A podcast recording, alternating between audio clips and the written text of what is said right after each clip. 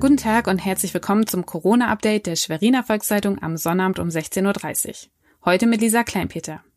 In Mecklenburg-Vorpommern kehrt langsam das normale Leben zurück. Welche Regeln Sie jetzt kennen sollten, erfahren Sie im Schwerpunkt. Doch zunächst die regionalen Entwicklungen im Überblick. In Schwerin folgten gestern hunderte Sympathisanten einer Versammlung von Gegnern der Maßnahmen zur Eindämmung der Corona-Pandemie. Statt der angemeldeten und genehmigten 50 Teilnehmer seien mehrere hundert Menschen zu der Mahnwache am Pfaffenteich gekommen, teilte die Polizei mit. Weil das Abstandsgebot nicht eingehalten wurde, musste die Versammlung von der Polizei beendet werden. Beinahe eine Woche lang hat das Bildungsministerium die Lehrkräfte im Land im Ungewissen darüber gelassen, ob sie für den digitalen Unterricht von zu Hause aus auch privates Equipment nutzen dürfen. Nun erfolgte in einem Brief an die Schulleitung die Klarstellung.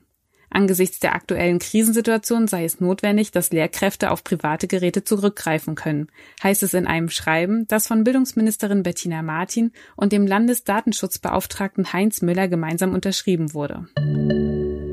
In Mecklenburg-Vorpommern kehrt langsam das normale Leben zurück. Seit heute früh dürfen alle Geschäfte wieder ihre gesamte Verkaufsfläche nutzen. Das Land hebt die Flächenbeschränkung für Warenhäuser, Technikmärkte und andere große Geschäfte in der Corona-Krise auf. Dies gilt für die Bereiche im Einzelhandel, die sicherstellen können, dass die entsprechenden Abstands- und Hygieneregeln für die Kunden eingehalten werden. Was sonst noch wieder erlaubt ist.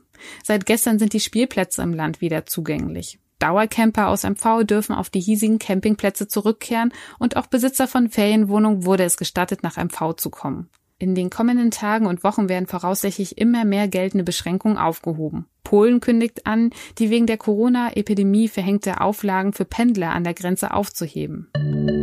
Das war unser Corona-Update am Wochenende. Die nächste Folge hören Sie am Montagmorgen. Bleiben Sie gesund.